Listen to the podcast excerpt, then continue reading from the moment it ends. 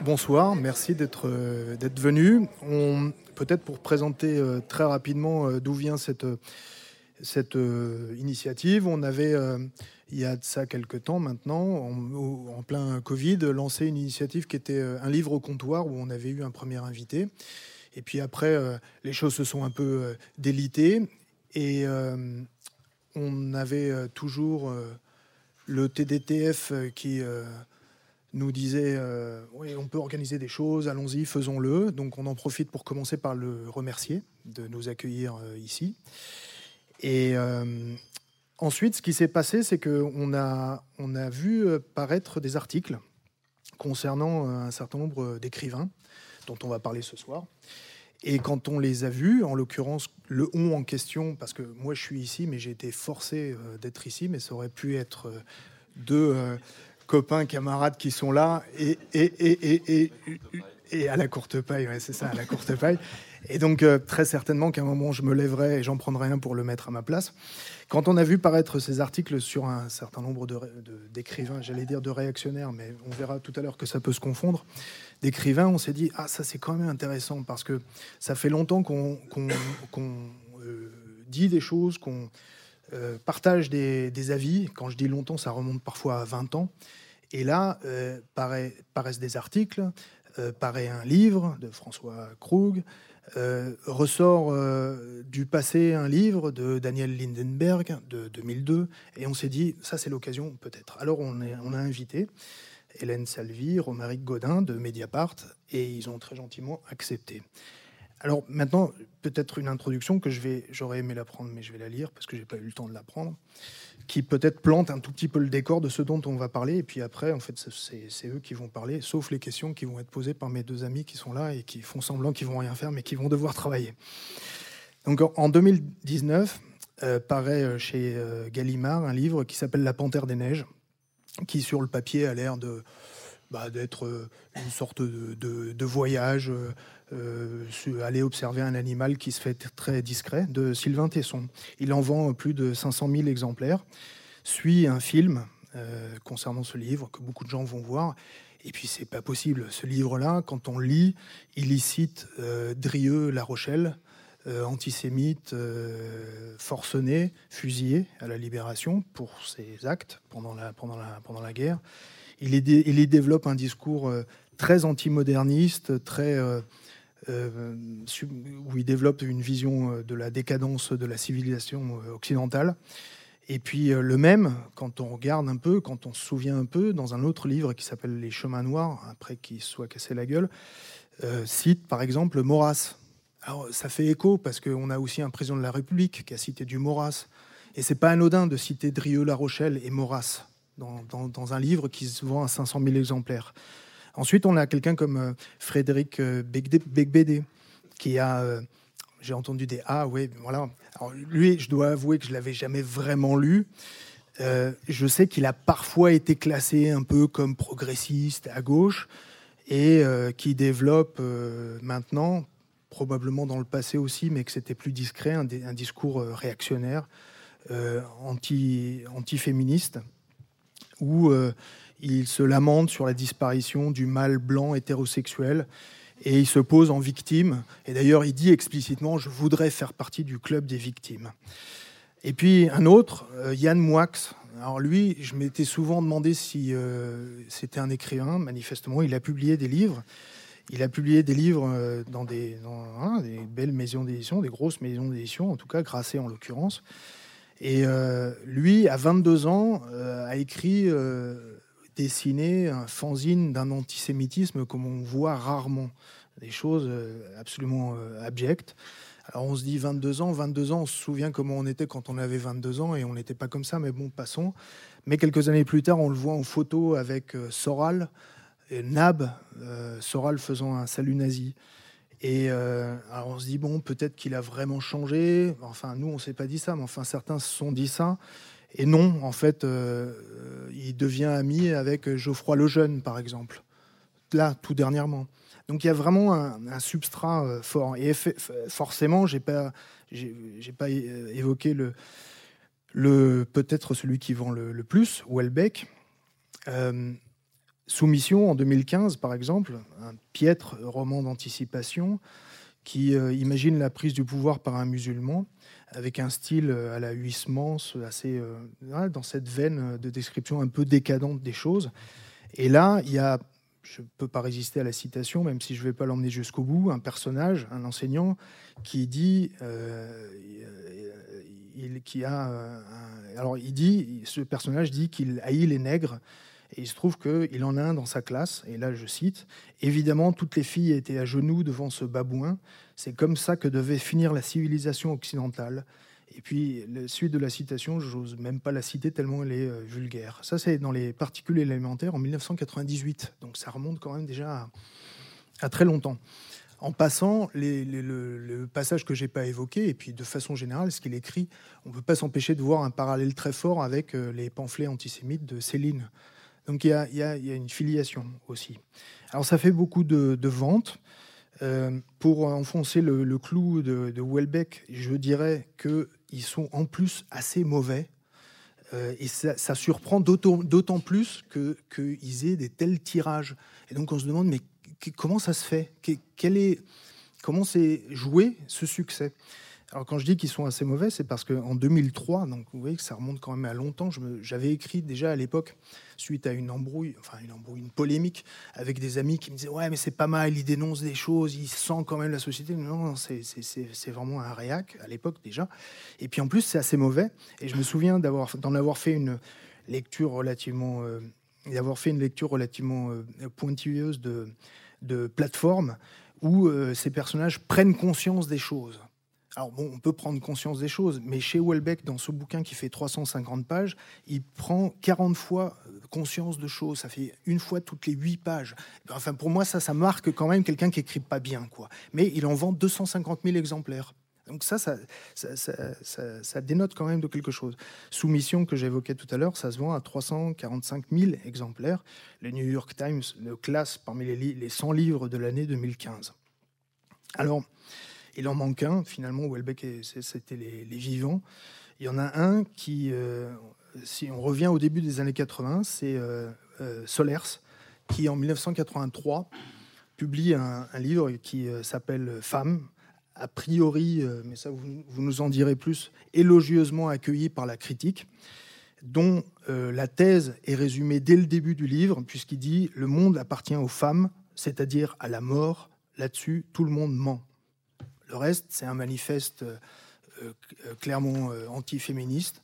Et rétrospectivement, on, peut le voir, on peut le lire, et vous nous le décrirez peut-être comme étant un, écrit annonciateur d'une dérive, d'une certaine gauche, d'une certaine bourgeoisie intellectuelle, littéraire, si on doit la nommer. Alors, ce, que ces exemples, ce, qu'on plante là, semble montrer l'existence d'un mouvement littéraire réactionnaire. C'est-à-dire que ce, ne sont pas des individualités qui euh, publient des livres euh, relativement confidentiels. C'est un, vrai mouvement en France. Alors pendant longtemps, on était relativement euh, isolés à penser ça, on en discutait, on essayait de convaincre des gens de ne pas lire ces gens-là, mais on n'avait pas forcément identifié ce, mouvement en tant que, tel. Alors, Romaric euh, Godin et Hélène Salvi ont écrit ces articles dont ils vont nous parler, qui euh, identifient, caractérisent et qui euh, s'attachent aux aspects littéraires davantage qu'au réseau, ce que fait François Krug, par exemple. en, un mot, hein, François Krug décrit la façon dont ces écrivains ont toujours eu un compagnonnage très proche avec l'extrême droite, l'extrême droite la plus crasse c'est-à-dire des néo-nazis, et puis euh, dernièrement euh, des euh, zémouristes. Alors, voilà planté à peu près le décor. Les questions que ça peut poser, c'est qu'est-ce qu'une littérature réactionnaire? Quel rôle de l'avant-garde, puisque beaucoup se sont revendiqués d'une sorte d'avant-garde littéraire Est-elle toujours progressiste? Est-ce qu'il y a un lien avec la forme autofictionnelle? Ça, va être, polémique peut-être, parce que bien sûr, c'est ce qui est intéressant, c'est le lien qu'il peut y avoir. Qu'est-ce que l'autofiction peut permettre ou pas? Quel est le lien aussi avec la, provocation? Comment ça se fait que ces auteurs ont pu apparaître comme des provocateurs? Qu'est-ce qui, qui, a permis ça? Euh, Et euh, de façon plus générale, quels sont les liens et quel est le rôle surtout de la littérature en tant qu'expression politique? Qu'est-ce qu'elle permet? Qu'est-ce qu'elle permet de dire? Qu'est-ce que qu'est-ce que ça dénote de la conversion d'une certaine bourgeoisie intellectuelle, dont bien sûr beaucoup de journalistes et d'éditeurs, à cette réaction? Alors, c'est des questions qu'on est très heureux de partager avec vous. On vous remercie, d'être venu. Et peut-être, pour commencer, avant que ce soit vous qui posiez les autres questions, euh, qu'est-ce, que, qu'est-ce que ça serait Comment vous définiriez une littérature réactionnaire? Euh, Qu'est-ce qui la caractérise par le style, par la narration? D'abord, merci beaucoup pour votre invitation et, bonsoir à tous. Merci d'être venus euh, aussi nombreux nous, notre, notre démarche, justement, était un petit peu différente de celle de, François Krug, euh, en cela qu'on ne s'est pas attaché à euh, englober l'ensemble de la littérature réactionnaire, euh, parce que il y a une littérature réactionnaire traditionnelle, hein, bon, très représentée traditionnellement à, l'Académie française, une littérature de droite, voire d'extrême droite, qui effectivement existe euh, encore d'ailleurs. voilà. Euh, nous, ce qui nous, a intéressé en fait dans, dans, ces articles, c'est de regarder euh, comment en fait des gens qui étaient considérés comme des écrivains progressistes, provocateurs, marqués à gauche, qui ont été critiqués en fait par souvent par, je dirais, euh, une partie en, fait de la critique euh, de droite ou d'extrême droite, à un certain moment en tout cas, euh, eh bien, comment ces gens-là, en fait, ont, ouvert le chemin, et pour certains l'ont pris ensuite, ont ouvert ce, chemin vers une littérature bah, que vous avez décrite, donc qui est une littérature qu'on pourrait aujourd'hui définir comme réactionnaire en ce qu'elle est euh, je dirais, euh, contraire au mouvement profond, enfin ce qu'on croit nous être en tout cas le mouvement profond de la société, euh, donc le mouvement en termes de, par exemple de féminisme, de respect des, des le terme de minorité sexuelle est pas, très bien, est, pas très bienvenu, mais c'est le seul qui m'arrive à, l'esprit à ce moment. Mais voilà, de, de droits des, LGBT, euh, évidemment, euh, de droits des personnes racisées. Enfin voilà, bon. Euh, et en fait, on, ce droit des, des, musulmans, bon. Et en fait, ce qu'on voit, c'est que toutes ces personnes-là, alors avec des degrés divers, avec des nuances, mais grosso modo, ils vont cocher ces cases-là, c'est-à-dire que alors le féminisme, c'est quasiment l'antiféminisme, ça c'est quasiment euh, général. Voilà, certains vont avoir des obsessions anti-islamophobes, d'autres vont plus avoir des obsessions euh, contre les écolos, contre je ne sais quoi. Euh, mais grosso modo, on est toujours dans, dans cette démarche-là, c'est-à-dire qu'on vient dans les années 80-90, euh, euh, on est présenté un peu comme euh, bah, la littérature progressiste de gauche à la mode. et puis aujourd'hui, on en est à tenir des chroniques. vous parliez de Yann Moix, voilà, des chroniques pour parler du totalitarisme vert. D'autres qui vont parler, vous avez dit Bec BD, voilà, du totalitarisme féminin, féministe. Enfin voilà, bon. Donc voilà, donc la démarche, c'était un peu ça, c'était de caractériser une, une forme de réaction. En fait, c'était pas uniquement la littérature réactionnaire en, tant que telle, parce que ça, ça, dépassait largement la possibilité d'une série et, sans doute nos compétences euh, euh, en soi, mais c'était de caractériser une, une réaction qui est une réaction sociale, c'est-à-dire que ça existe dans la société française, c'est même un mouvement relativement fort dans, la société française, euh, particulièrement d'ailleurs dans, dans, les classes dominantes, et de voir en fait le, le, reflet de la littérature euh, de ce mouvement en quelque sorte.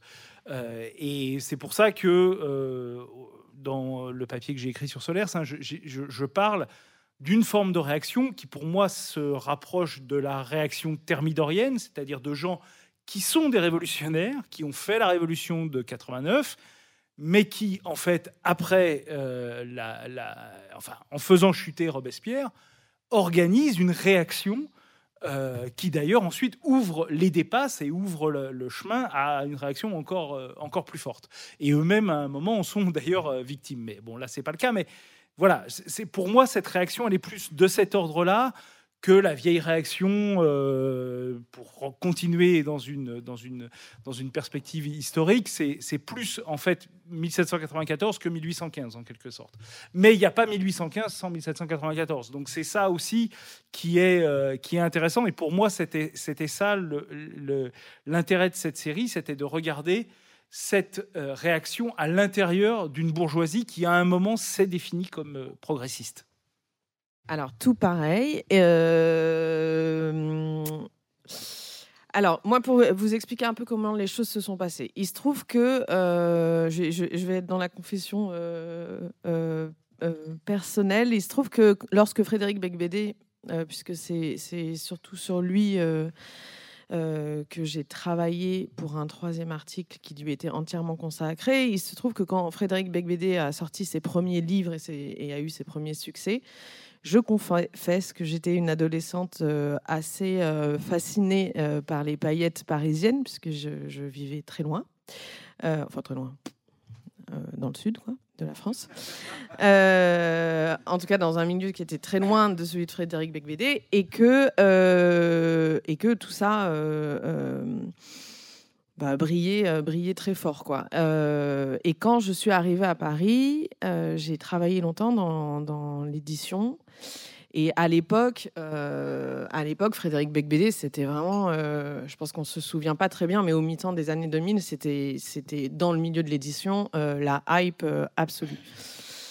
Alors maintenant, dit aujourd'hui en 2023, ça fait vraiment ringard, mais à l'époque, c'était hyper cool, hyper branché, c'était un peu sulfureux. voilà, il allait chez Ardisson, il, parlait de la cocaïne, enfin bon, vraiment c'est ringard 3000, mais je veux dire, à l'époque c'était cool. Bon, euh, voilà. Et, hum, et en fait, euh, bon, j'ai évidemment euh, soigné ma santé mentale et cessé de lire Frédéric Becbédé assez vite. Je, le dis quand même. mais quand il a sorti ses derniers livres, donc là, le dernier Confession d'un hétérosexuel légèrement dépassé, et avant lui, un livre qui s'appelait L'homme qui rit euh, sur, euh, sur les dérives du LOL. Quoi. je vous la fais courte, c'est ça l'idée. Euh, je l'ai réécouté de loin en loin en entretien. J'ai dû feuilleter deux secondes en librairie et je me suis dit, mince, c'est qu'est-ce qui s'est passé dans mon adolescence en fait? Je comprends pas comment, comment j'ai pu à un moment donné trouver que cet homme brillait. quoi.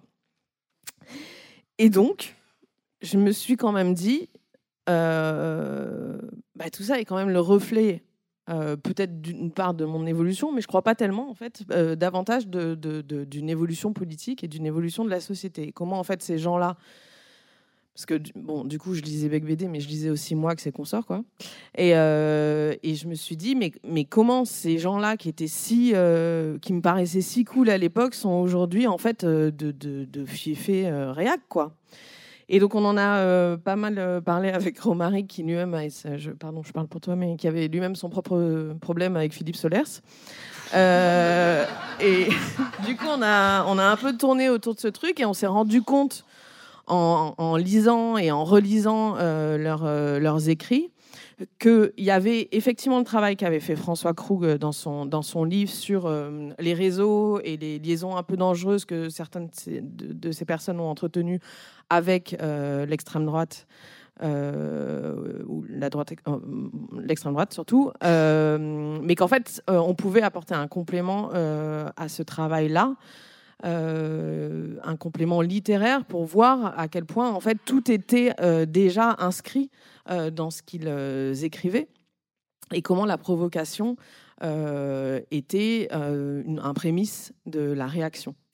Euh, et donc, on s'est rendu compte effectivement que ça tournait autour de, thématiques, euh, en gros, que je résumerais euh, wokistes, quoi, aujourd'hui. J'ai beaucoup trop lu Beck hein, mais donc c'est en, clair, effectivement, le féminisme, l'écologie, en gros, tout ce qui va dans le sens d'un mouvement de la société. Bah, ça, ne leur, ça ne leur convient pas. Donc c'est une nouvelle forme de littérature réactionnaire, mais qui n'a rien à voir avec la forme traditionnelle. Effectivement, là je rejoins complètement Romaric de, de, de, la littérature réactionnaire qui a, qui a ses maisons d'édition, ses auteurs, enfin qui, qui, quelque chose de très, très cadré depuis, depuis des années. Et juste pour répondre à une question, parce que je trouvais ça intéressant, le, fait que, en fait, euh, ce sont des mauvais livres, oui. Euh, et ils se vendent énormément, oui aussi. Mais parce qu'en fait, et c'est là où en fait le, travail de réseau marche beaucoup. Ce sont des gens qui se connaissent tous, euh, qui, gravitent tous dans un petit milieu, qui concrètement concerne 50 personnes en France. Hein. et c'est, ce sont les mêmes personnes qui se lisent, qui se recommandent, qui s'écrivent euh, des chroniques sur les uns et les autres, qui s'éditent, qui se remettent des prix. Euh, donc c'est pour ça que ça vend en fait, parce qu'on ne parle que d'eux. Oui, je crois que de, de, mémoire, euh, Beck, BD était un admirateur de Matzneff. Et il est toujours, parce qu'il a, il a écrit un, il sort un livre euh, demain, d'ailleurs, il sera à Salle Gaveau pour en parler si vous voulez. Euh, peut-être pas le même public. Il y a un dictionnaire, euh, un dictionnaire euh, amoureux des écrivains de la littérature contemporaine, et il y, y, a trois pages sur Matzneff qui sont dithyrambiques, donc il ne renie pas, pas ça n'appartient pas à son passé.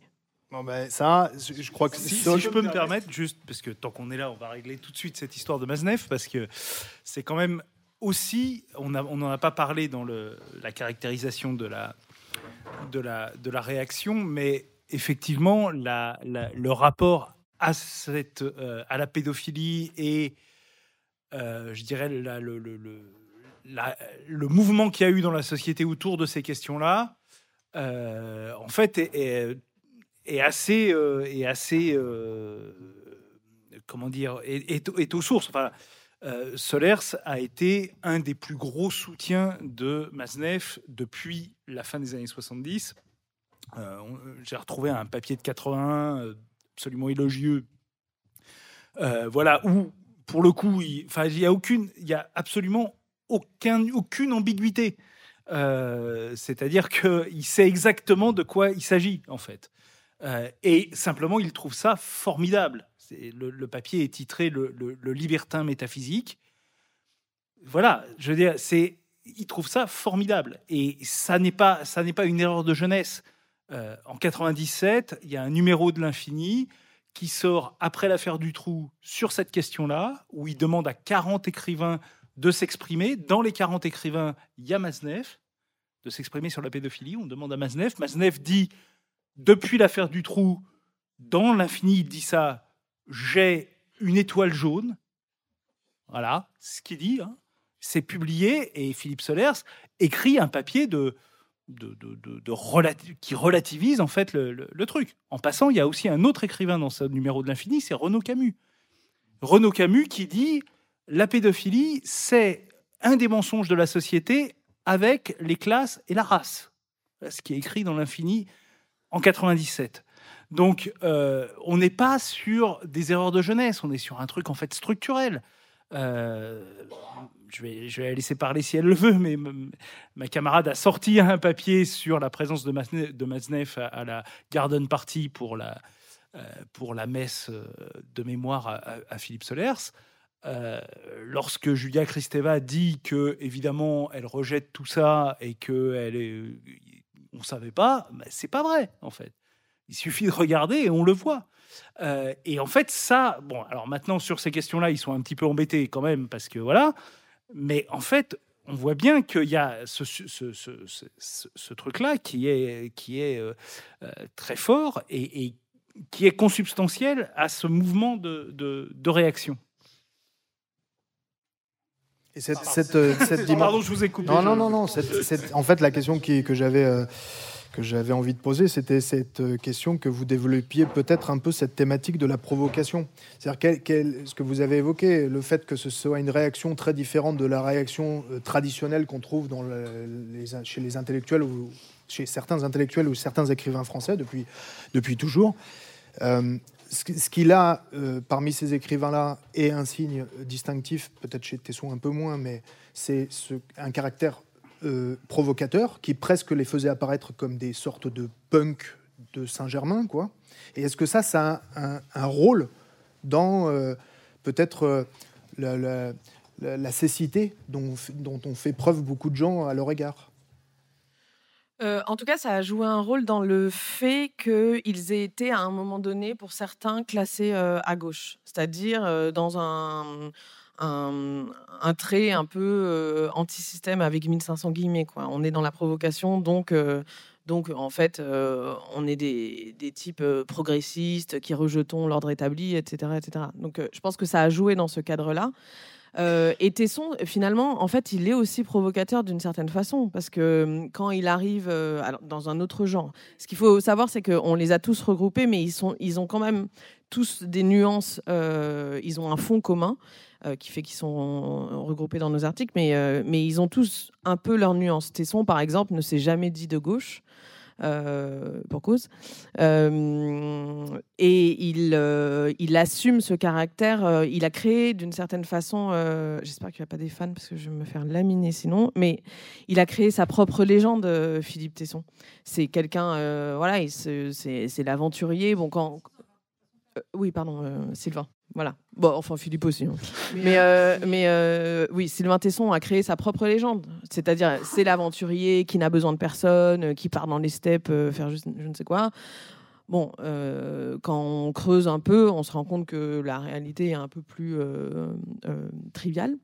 Il y, a plein de choses comme ça. Le j'emmerde le monde, si j'ai envie, ma fascination pour la Russie, enfin, toutes ces choses-là participent de, de, ce fait provocateur. Mais par exemple, si on prend le, seul exemple de Beck BD, lui, ça se joue énormément sur le féminisme. C'est pour ça qu'en fait, il est, il est, il, a raison, son titre est juste. Il n'est pas légèrement dépassé, il est complètement dépassé. Je dirais, il a, il a un truc. Euh, je pense que c'est quelqu'un qui a tellement euh, créé euh, son personnage. C'est tous des personnels branders. Hein. Enfin, ils ont, ils ont c'est que des gens qui se vendent en fait plus que qu'ils écrivent. Donc lui, il a créé son personnage sur la provoque à une époque où en fait, bah, MeToo n'était pas passé par là. On pouvait on pouvait rigoler avec Welbeck euh, sur les strings des filles, on pouvait, enfin, euh, euh, une autrice arrivait dans son bureau en disant je viens d'être agressée par Patrick Poivre d'Arvor, bah, c'était rigolo, on lui tapait dans l'épaule et puis on lui disait va chercher ton chèque. Enfin bon, c'était cette ambiance-là en fait. sauf que le, monde a avancé et que eux, si vous voulez, aujourd'hui, ils sont là à dire mais je ouais, poète poète, le string et tout ça, et tout le monde leur dit non mais t'es gentil, en fait, on va faire autre chose. Donc leur provocation, c'est là où leur provocation, du coup, ne fonctionnant plus, bah, ils, passent du côté de la réaction, ils basculent parce qu'ils disent, ils sont, ils sont dépourvus. Ils, disent, euh, mais je, ne comprends pas. Été du côté, euh, moi, Bec BD, j'ai eu une heure et demie de conversation un peu compliquée où j'essayais de lui expliquer que je, je, voulais comprendre comment il était passé du dandy des années 2000, comme disait Technicart, au vieux con d'aujourd'hui. Euh, et il disait, bah, je sais pas, mais en fait, peut-être votre truc, c'est juste, euh, votre sujet, c'est juste euh, la vieillesse. Et, bon, peut-être qu'il avait raison. Mais mais il y avait vraiment un truc de, de, de type qui comprend pas le monde qui l'entoure et qui, du coup, en rajoute sur la provocation sans comprendre que c'est plus provocateur, c'est juste nul. Enfin, je veux dire, c'est juste tout le monde s'en fout. Et comme c'est des gens qui n'ont qu'une crainte, c'est de, de, devenir ringard, bah, ils en rajoutent et ça passe de l'autre côté. Pardon, ça fait un peu psychanalyse de comptoir, mais je, je, je, je, je pense vraiment qu'il y a un truc de. Au début, on teste, on teste, on teste. Dans la provocation, c'est toujours la même chose. On teste, on teste, on teste. Et puis à un moment, on n'est plus compris où les gens disent non, ça ne nous intéresse pas. Et du coup, on va, on va trop loin. Et quand on pousse le curseur trop loin, bah, c'est là où on bascule. Euh, du côté. Juste pour, euh, pour ceux qui n'ont pas les, les, choses clairement en tête concernant Tesson, c'est vrai que c'est vrai qu'en fait il a une dimension provocatrice parce que j'ai en, tête cet hommage qu'il avait fait au fondateur de la Guilde des explorateurs où il a dit cette phrase qui est proprement hallucinante quand on y pense sérieusement.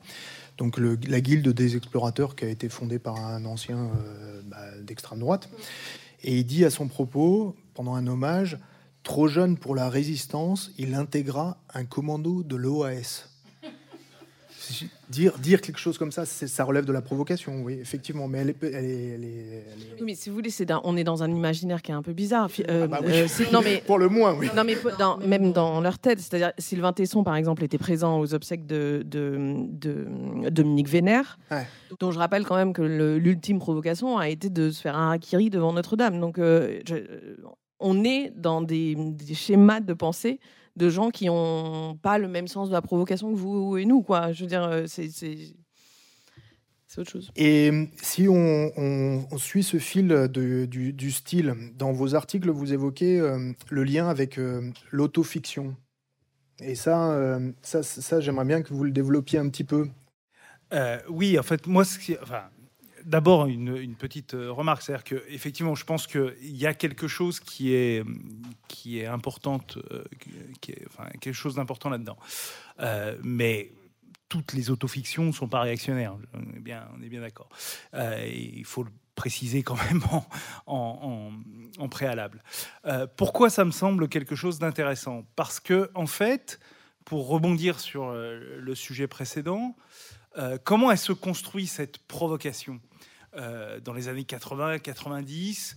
On sort en fait d'une société où on a beaucoup socialisé de choses. Hein, euh, dans l'après-guerre, on a beaucoup socialisé, on a créé la, sécurité sociale, il y avait euh, des, comment, des, des, groupes, y compris des groupes révolutionnaires, qui cherchaient précisément à développer les solidarités, les effets de, les effets de, de masse, etc. On se posait la question, effectivement, de Enfin, les questions étaient sociales, en fait, sociales au sens de la société.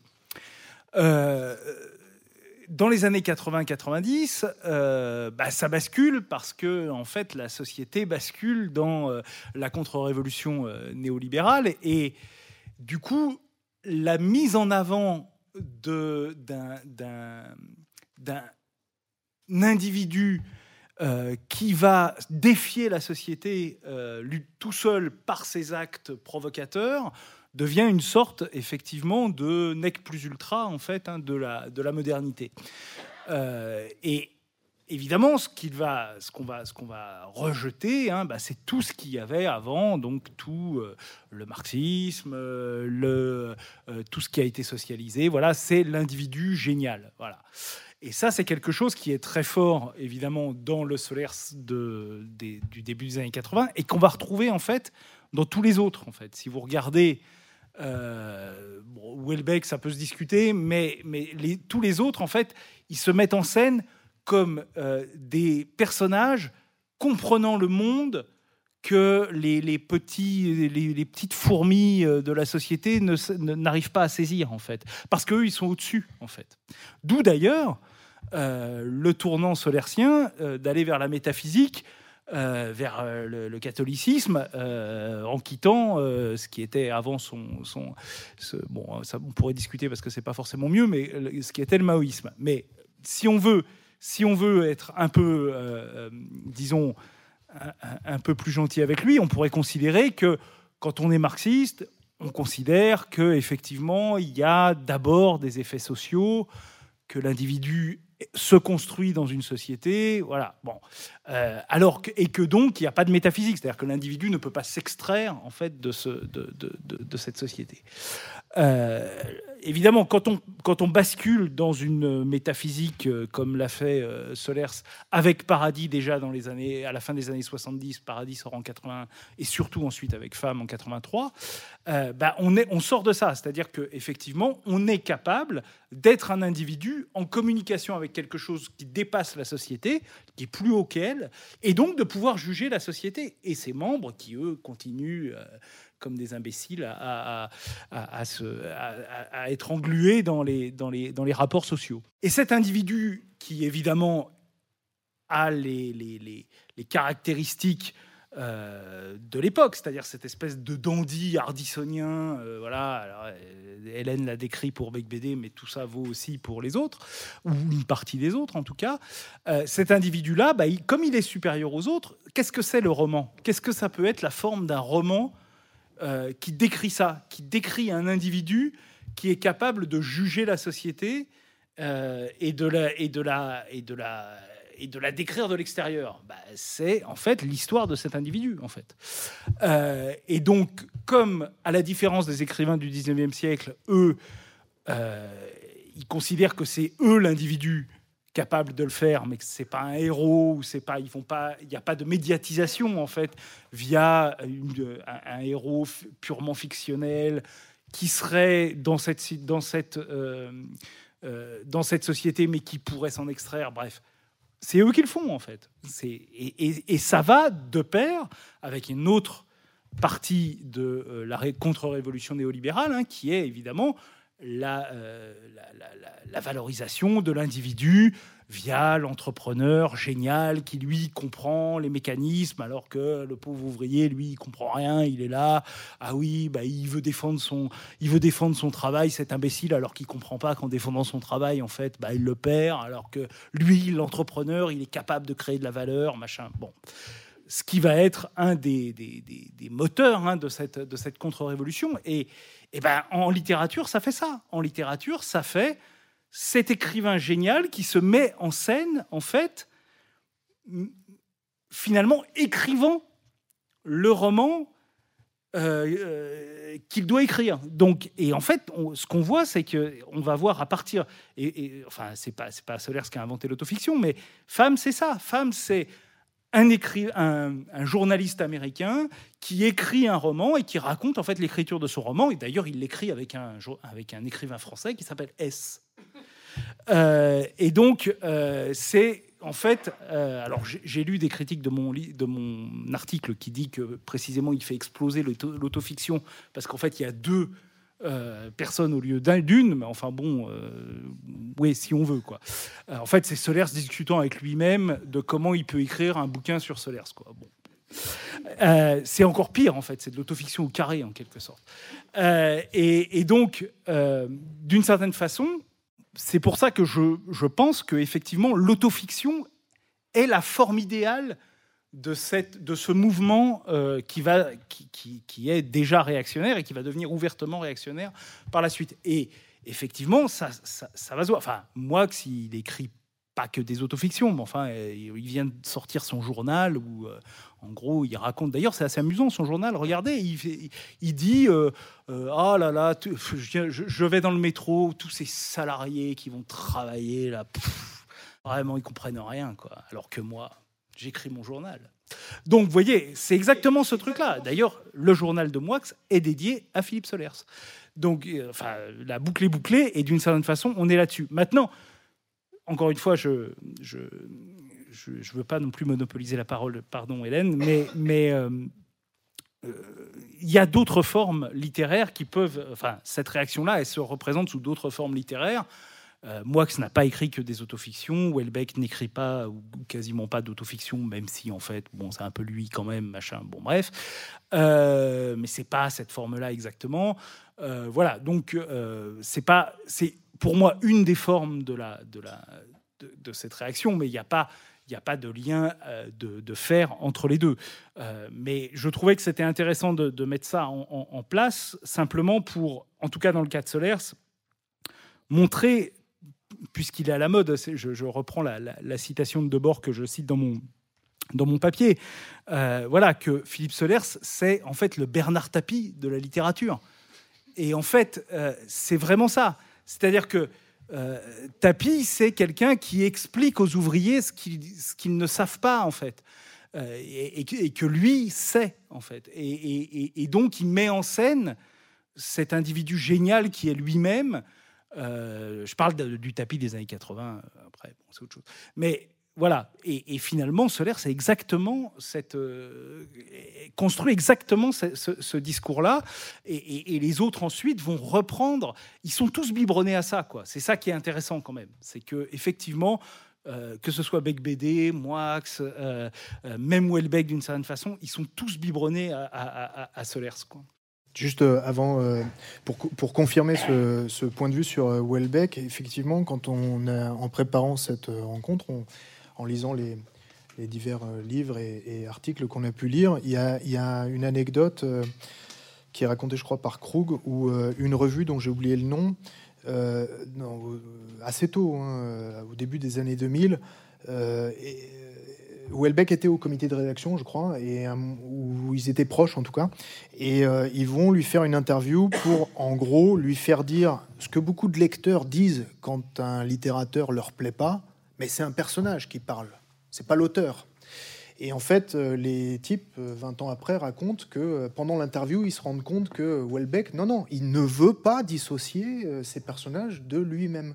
Donc oui, c'est une sorte d'autofiction un peu plus subtile. mais Pardon, je vous coupe, mais ce qui est assez drôle, c'est que les, les, les, gens qui, se, qui ont répondu à mon article sur Solaire sont dit, mais dans Femme, c'est un personnage. Bah oui, mais ça, c'est un grand classique. C'est lui. Hein. C'est un grand classique.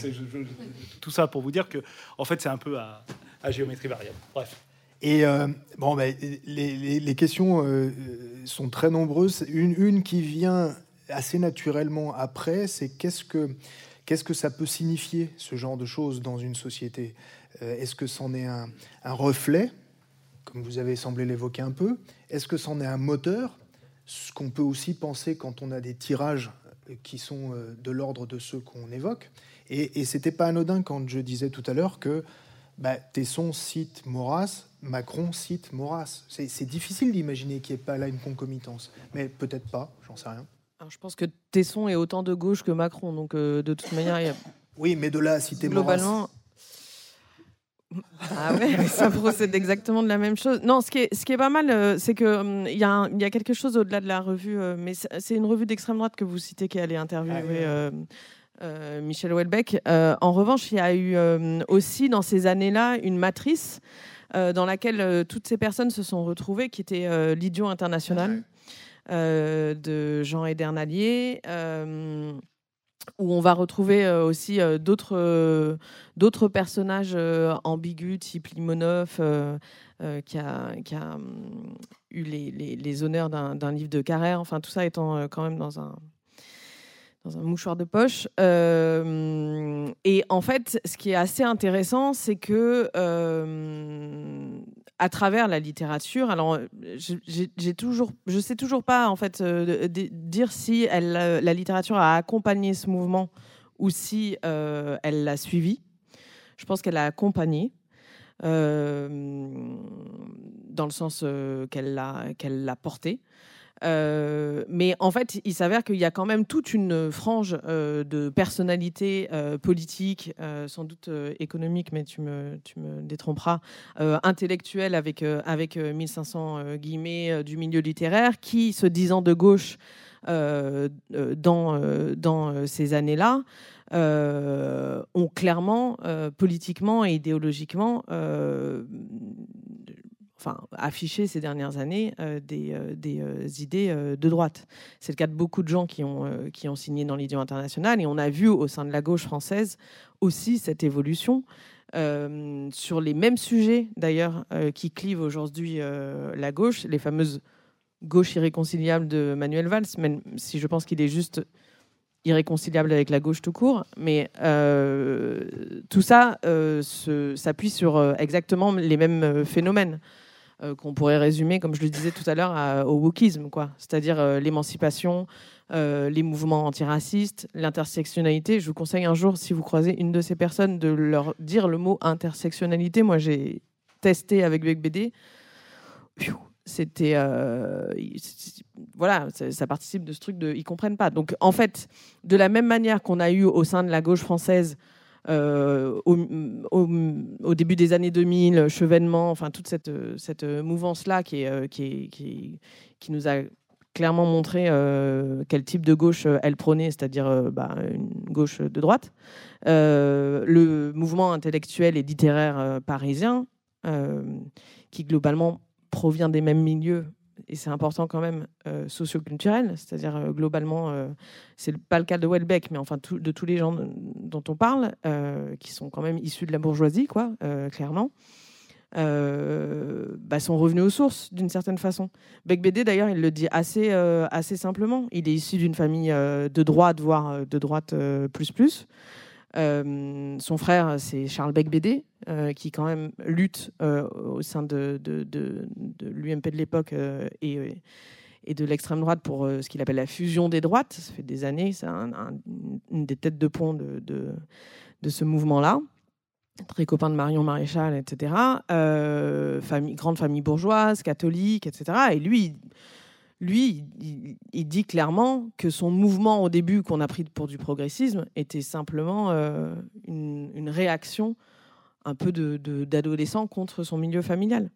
Bah, sauf qu'il y est revenu en fait. Donc euh, c'est juste un, cycle. Et je pense que c'est exactement la même chose qui s'est passé euh, pour une partie de la gauche euh, en politique. C'est qu'on a vu des personnes. En tout cas, moi, j'ai eu le sentiment un peu plus jeune que c'est des personnes qui dérivaient, alors que je pense que c'est des personnes qui, qui, revenaient aux sources. Qui reviennent au bercail, Juste, si je peux me permettre, désolé, je parle beaucoup, mais euh, je, trouve que c'est un élément important parce que, en fait, euh, je pense que la question de savoir si la littérature euh, accompagne ou, mène le mouvement est un peu mal posée en fait. En fait, la littérature c'est un c'est un phénomène social en fait. Désolé pour les gens qui considèrent que la littérature est une sorte de chose au-delà de, du. mais moi j'ai ce défaut-là. Je pense que c'est un phénomène social. Donc évidemment, ça va, ça va refléter, ça va, être, ça, va, ça va être dans un mouvement de la société qui est plus global. Euh, et ce mouvement de la société plus globale, bah, c'est celui en fait d'une contre-réaction euh, d'abord au sein de la gauche, c'est-à-dire qu'il y a dans la gauche quelque chose, pour la France en tout cas dans les années 80, quelque chose qui se brise et qui bascule. Euh, d'abord sur le plan économique et social, hein, c'est-à-dire que la gauche n'est plus, enfin la gauche, euh, je me comprends, le PS euh, et une partie d'ailleurs même du PC n'est plus le parti de la classe ouvrière, que le rapport de ces partis-là à la classe ouvrière n'est plus celui de la démocratisation de l'économie, c'est-à-dire de donner le pouvoir à la classe ouvrière, mais au contraire en fait un rapport où la classe ouvrière doit accepter des évolutions euh, extérieures. Euh, on en a parlé, l'individualité, l'entrepreneuriat, euh, la règle de l'économie, tout ça, voilà. Et donc le rôle de la gauche, c'est d'accompagner la classe ouvrière dans ces évolutions-là. Et d'une certaine façon, la littérature, elle est dans ce même mouvement, en fait. et ça commence, tout ce qu'a dit Hélène, qui est valable pour aujourd'hui, dans les années 80-90, cette littérature commence en fait par une critique du marxisme, euh, du mouvement euh, euh, des mouvements révolutionnaires, et, qui est en fait une critique de, tout ce qui n'est pas individualisme. Voilà, donc c'est en fait quelque chose vraiment qui est concomitant, et, je dirais du coup le, rapport il est, double, c'est-à-dire qu'à la fois il est encouragé par ça. Hein, et, encore une fois, la télévision, les émissions de télé, on a parlé d'Ardisson, machin, mais c'était ça la fonction de ces trucs-là. Euh, euh, tout ça, en fait, crée des conditions qui sont favorables à cette littérature qui crée elle-même ensuite des conditions où on peut euh, effectivement valoriser les individus, les choses comme ça. Donc voilà, je pense qu'il y a un phénomène un peu complexe où les choses s'entremêlent. Il y a dans le, dans le livre de, j'évoquais tout à l'heure les livres de Lindenberg, qui en 2002 a été euh, peut-être un des premiers à avoir vu ce mouvement euh, réactionnaire. Et il cite euh, Paolo Stefanoni, qui dit La gauche est à court d'image du futur. La mémoire des victimes a remplacé la mémoire des luttes, ce qui a modifié notre perception des sujets sociaux qui apparaissent désormais comme des victimes. Et peut-être que ça, c'est un facteur qui effectivement favorise ce champ-là à l'inverse euh, d'autres champs euh, plus classiques euh, d'opposition entre des littératures d'émancipation et des littératures réactionnaires. Et je pense à Beck Bédé qui se pose en victime, ou à Welbeck qui se dit victime de l'invasion musulmane. Et c'est toujours cette rhétorique de la victime. Et donc je me suis demandé, on s'est demandé si c'était pas aussi lié à ça, à cette évolution, oui, fondamentale de, en fait, cette perte de boussole de la gauche, quoi.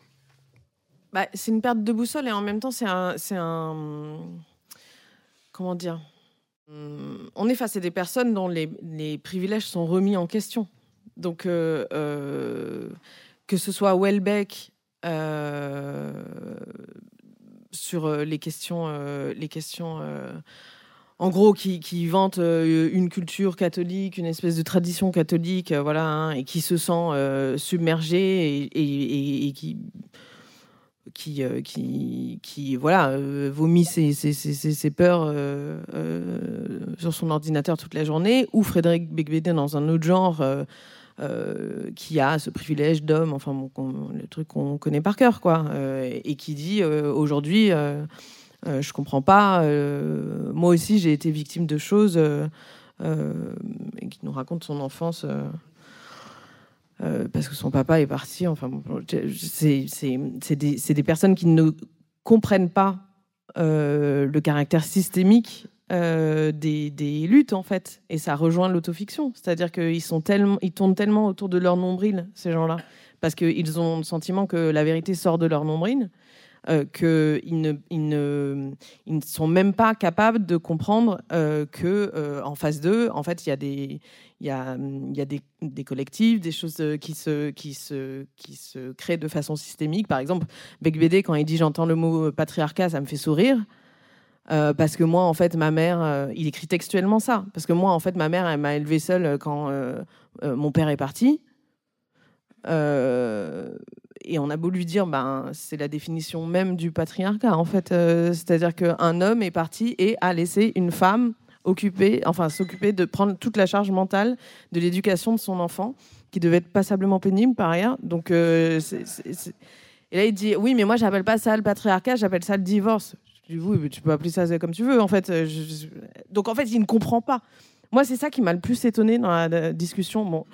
Romaric n'a pas eu la chance de parler avec Solers, mais, euh, mais euh, moi, le, truc qui m'a le plus étonné, c'est que j'avais vraiment quelqu'un dont je me disais, mais soit il joue très bien au couillon, soit il y a un truc qui, Alors, je pense c'est un mélange des deux. mais mais il y a un truc qui passe pas, quoi donc, bref, tout ça pour dire que là où j'ajoute un truc à, Romaric, c'est que, à ce que disait Romaric, c'est qu'il y a eu effectivement dans les années 80-90 euh, cette, rupture à gauche sur les questions économiques et sociales. Et je pense que la deuxième, euh, la deuxième euh, étape, entre guillemets, et pour, et pour la classe politique de, gauche hein, et, et, pour, et pour ces figures littéraires-là, c'est précisément euh, les attentats. Enfin, sincèrement, il y a eu un vrai truc. Les attentats, le mouvement MeToo, euh, l'urgence climatique, en fait, tous ces trucs euh, qui, ont, qui ont émergé et qui sont venus bousculer leur ordre établi à eux, tout personnel, autour d'eux de, Et c'est ça qui a, qui a la, deuxième chose qui les a fait, qui les a fait revriller. Et d'ailleurs, c'est pas innocent que tout le monde parle, enfin, tous ces, toutes ces personnes-là euh, ont beaucoup parlé des attentats du World Trade Center, par exemple. Beck BD, on a même fait un, livre. Euh, un récit où il se remet encore en scène. Euh, c'est ce qui c'est ce qui a fait qu'il s'est disputé avec Marc-Édouard Nab chez Ardisson. Enfin, vraiment, on parle de 10 personnes. Quoi. Je sais même pas comment, comment dire les choses. C'est vraiment 10 personnes qui ont paniqué devant le monde qui avance et qui se sont dit ah, on va en faire des, livres. Et le problème, c'est que bah, ils s'éditent et ils se promeuvent entre eux. Et puis là, il y a une, il y a une conjonction, euh, c'est ce qui ressort vraiment de ce que vous dites, conjonction entre euh, leur peur vis-à-vis d'un monde qui change et qu'ils ne perçoivent pas ou qu'ils n'ont jamais voulu percevoir, contre lequel ils ont toujours été, et puis la peur de perdre leur statut, leur statut euh, de bien établi dans le milieu littéraire, dont on pourrait remettre en cause la légitimité. Donc ça, ça marche bien, ouais, comme explication. C'est d'ailleurs, enfin, je crois qu'ils sont assez contents en fait de ce statut de victime. Et c'est là où, en fait c'est pas tout à fait la même chose. C'est-à-dire euh, parler de victime de, mouvements euh, systémiques, euh, de d'organisation sociale et pointer les victimes de ces de ces mouvements-là, c'est pas la même chose que de considérer que parce que on est de droite, ah là, comme tous les journalistes de France Inter sont de gauche, on est victimisé quand on est invité sur France Inter, parce qu'on est tout le temps invité sur France Inter. Euh, voilà, moi je pense qu'il y, a cette posture toujours hein, de l'individu qui a compris, qui est génial, qui est central. ce qu'a dit un peu Hélène. et, et donc, bah, il est contre la société. Et donc, il est toujours victime de la société. C'est toujours une victime de la société. Et donc, il va faire des livres pour dire qu'il est victime de la société, parce que la société l'empêche de euh, développer euh, son individualité géniale, parce que voilà, il faut payer ses impôts, il faut remplir des formulaires, il faut prendre le métro. Enfin, tout ça est insupportable pour un, pour un individu génial, vous comprenez bien, qui en plus est capable d'écrire des livres absolument essentiels en permanence et on lui demande de faire des trucs. Euh, bon, donc, euh, donc voilà, il y a cette mise en scène qui contribue, à mon sens, à, cette chose-là. Si je peux juste me permettre, euh, sur la question du rapport avec, avec la gauche, je pense qu'il ne faut pas être complaisant non plus. C'est-à-dire, je pense que si à un moment ces gens-là ont pu paraître à la fois comme progressistes ou comme provocateurs ou comme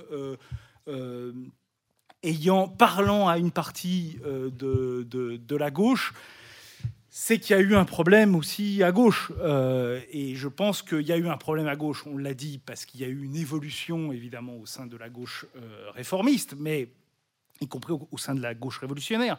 Euh, si la gauche révolutionnaire est devenue une sorte de, de, fait établi contre lequel on devait se, se présenter pour être libre, se présenter en opposition pour apparaître comme un individu libre, c'est que là, il y avait quelque chose. Je pense que cet article fait partie d'une série d'été. J'en ai fait une autre à côté où je parle d'un autre d'un auteur qui n'a absolument rien à voir, qui est, Karl Korsch, euh, et qui parle bien de cette façon dont l'idéologie peut, à un moment, euh, je dirais, geler euh, le, camp progressiste.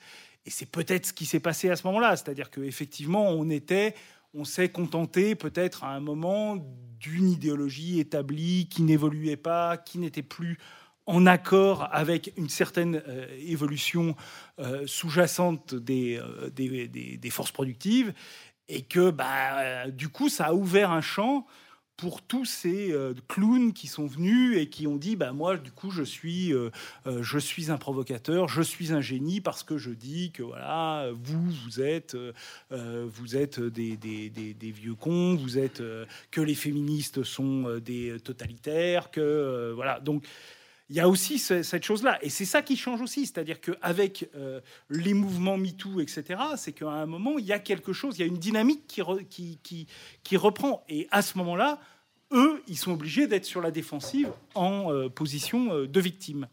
ce qui est assez incroyable dans toute cette histoire, c'est que finalement, ils sont, ils sont si, on, revient, ils se présentent comme provocateurs alors qu'ils le sont que vis-à-vis -vis de la langue du corpus réactionnaire de droite. Euh, ils, arrivent, ils atteignent des euh, logiques de légitimité très importantes, avec des ventes très importantes. Ils se présentent ensuite comme victimes. Et, oui, oui, ça, c'est clairement. Euh, j'ai perdu le fil de ce que je voulais dire, mais il y avait une bonne idée derrière qui va peut-être me revenir. Mais ce qui, est, fascinant, par exemple, si, si on parle de Moix, qui, je l'espère, sera, la prochaine j'allais dire victime, non, justement, euh, le prochain sujet euh, de la suite de notre série. Euh, par exemple, quand on est sorti de. Donc, il donne des. Il, adore Bolloré et tout ça. Euh, donc, il, passe beaucoup de temps sur Europe 1 où il tient des chroniques et puis chez. comment s'appelle-t-il Hanouna. et donc, sur Europe 1, c'était assez fascinant. Il a fait une chronique en septembre de l'année dernière. Donc, on sortait d'une canicule un peu vénère, euh, où tout le monde avait bien compris que bon, bah, ça brûlait de tous les coins, dans tous les coins, donc peut-être qu'on avait un petit, euh, un petit sujet.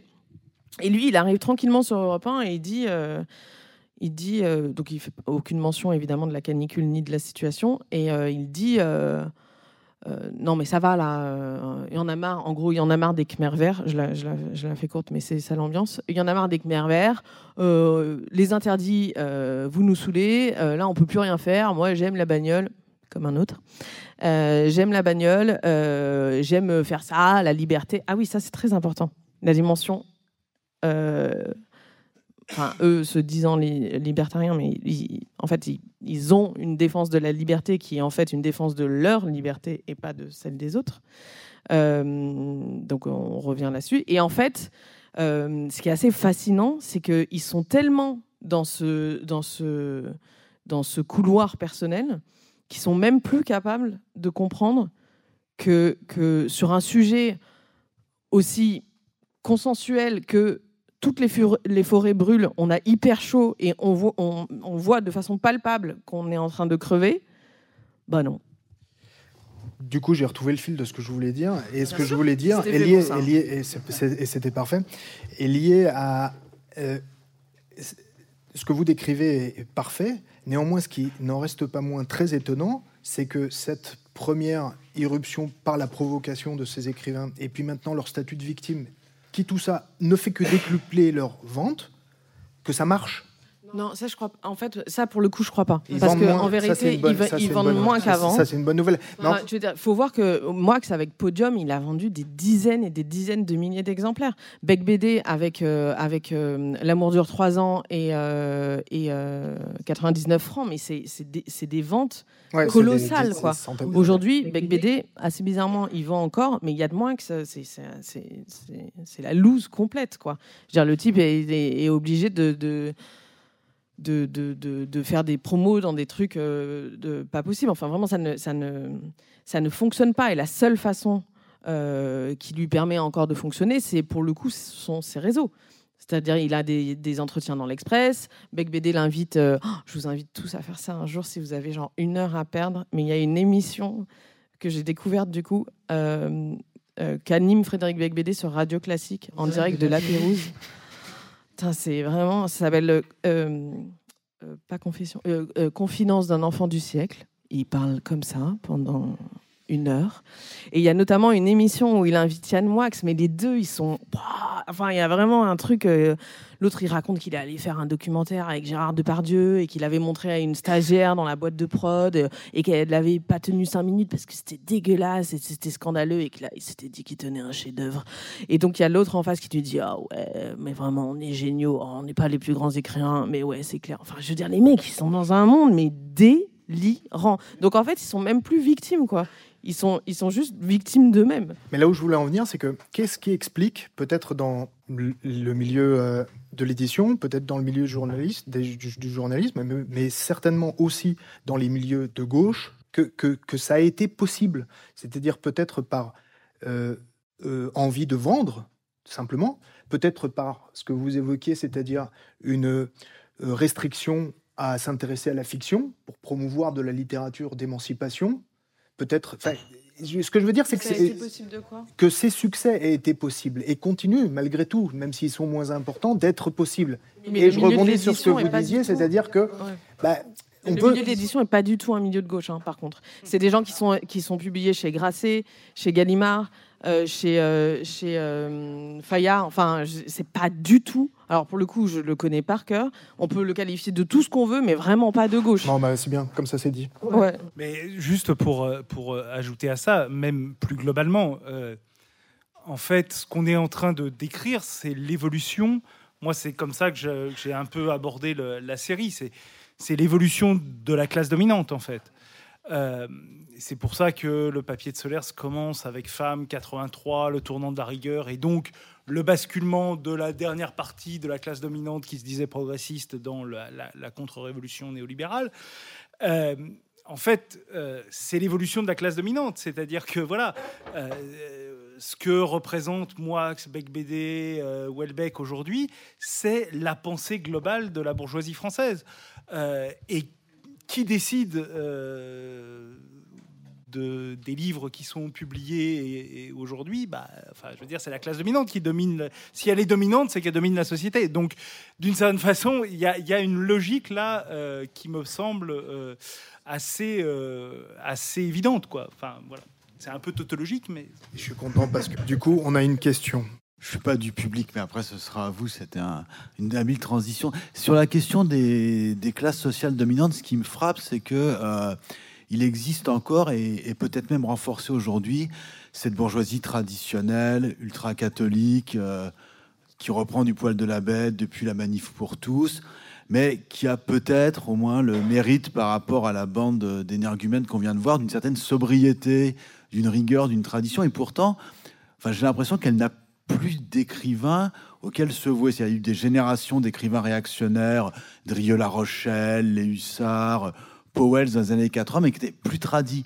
Tandis que ceux-là, là, enfin, je sais pas comment euh, un Bolloré ultra-catholique en est réduit finalement à sponsoriser des dandys pathétiques comme moi, Beck BD, euh, Welbeck qui met en scène sa propre déchéance physique de livre en livre.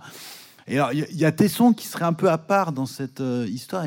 Et c'est ça, moi, qui me frappe, cette espèce de hiatus, de, finalement, d'alliance entre euh, une, des milieux, finalement, assez vraiment conservateurs, classiques, mais qui lisent ou euh, accueillent euh, ces auteurs-là qui m'apparaissent une nouvelle forme d'action. Mais je me trompe peut-être. Mais en fait, c'est deux choses complémentaires. C'est-à-dire qu'ils ont encore leurs euh, auteurs, ils sont tous quai de Conti. Hein. Je veux dire, ces gens-là lisent Jean-Marie Jean -Marie Roy, si vous voulez. Enfin, je veux dire, il y a ce genre de choses. mais ce sont aussi des entrepreneurs. C'est-à-dire que Bolloré, euh, la littérature, euh, il s'en fout un peu. Hein. je veux dire, euh, on va pas, se tromper sur le personnage. Lui, ce qu'il veut, c'est que ça fonctionne, que ça vende. et bon, clairement, c'est pas contre lui, mais je veux dire, c'est pas Jean-Marie Roire qui vend des livres. c'est les types qui font un peu les guignols à la télévision, chez Ardisson et consorts. Donc en fait, lui, il fait les deux. Je suis pas sûr qu'un Bolloré lise Bec BD. Par contre, je suis sûr qu'il est très content de le vendre. Donc euh, c'est vraiment, c'est vraiment, euh, pour moi, c'est vraiment euh, deux faces de la même, de, la même pièce, quoi. Si je peux ajouter quelque chose à ça, c'est que je pense que en fait, cette distinction que vous faites, elle était très forte effectivement dans les années 80 90, ce qui a permis précisément à ces auteurs-là de pouvoir apparaître comme progressistes et de gauche parce que ils étaient abhorrés par la littérature réactionnaire classique, parce que euh, précisément, ils utilisaient des formes que n'utilisait pas cette littérature. Euh, on a parlé de l'autofiction, on peut parler, hein, euh, pour Solers, des fameux trois petits points à, la Céline, tout ça, voilà, de l'avant-gardisme littéraire qui était, qui était mis en avant, du style très particulier de Welbeck, tout ça, c'est des choses que la littérature réactionnaire ne peut que détester en réalité. moi, ce qui me semble intéressant, c'est qu'en fait, ce qu'on voit depuis euh, une dizaine d'années, euh, peut-être un peu plus, c'est qu'il y a une fusion de ces deux bourgeoisies, en fait. Euh, et ça, on le voit sur le plan politique. C'est-à-dire qu'on voit bien qu'aujourd'hui, il y a un rapprochement entre l'extrême centre et l'extrême droite. et qu'ils se retrouvent sur beaucoup de choses, et notamment sur la détestation du wokisme. Je veux dire, les macronistes sont aussi euh, effrayés euh, des wokistes que euh, les gens d'Éric Zemmour. Et ils sont en fait totalement d'accord là-dessus. En fait. et donc il y a une sorte de fusion des droites qui correspond à une fusion en fait des bourgeoisies ou des classes dominantes. donc il y a, à mon sens, quelque chose qui est de cet ordre-là, c'est-à-dire que en fait ces gens-là se droitisent en quelque sorte, c'est-à-dire que comme Bec BD, ils vont assumer en fait d'être dans une position conservatrice, euh, puisqu'ils veulent pas être réactionnaires, moins conservatrice, euh, et, donc ils vont chercher en quelque sorte la reconnaissance de cette bourgeoisie-là, qui finalement veut bien leur accorder, parce que eux, effectivement, euh, leurs forces littéraires sont quand même en train de, en train de mourir. Donc, euh, donc voilà, donc il y a une sorte de voilà, ça permet de revivifier ce truc-là, mais je crois que ça correspond vraiment à quelque chose de très profond. Et, juste une chose, il y a vraiment un, un, truc, enfin, il y a vraiment une dimension à prendre en compte, c'est que euh, y a le monde de l'édition et le monde littéraire. Le monde de l'édition, c'est un business en fait. Donc l'idée, c'est de faire de l'argent. Il y, a pas, il, y avait un, il y avait un documentaire de striptease à l'époque euh, qui avait suivi un éditeur euh, euh, chez Loïs Dormesson qui s'intitulait L'édition, c'est pas de la littérature. Et je trouve que c'est le même, le meilleur titre qu'on puisse trouver.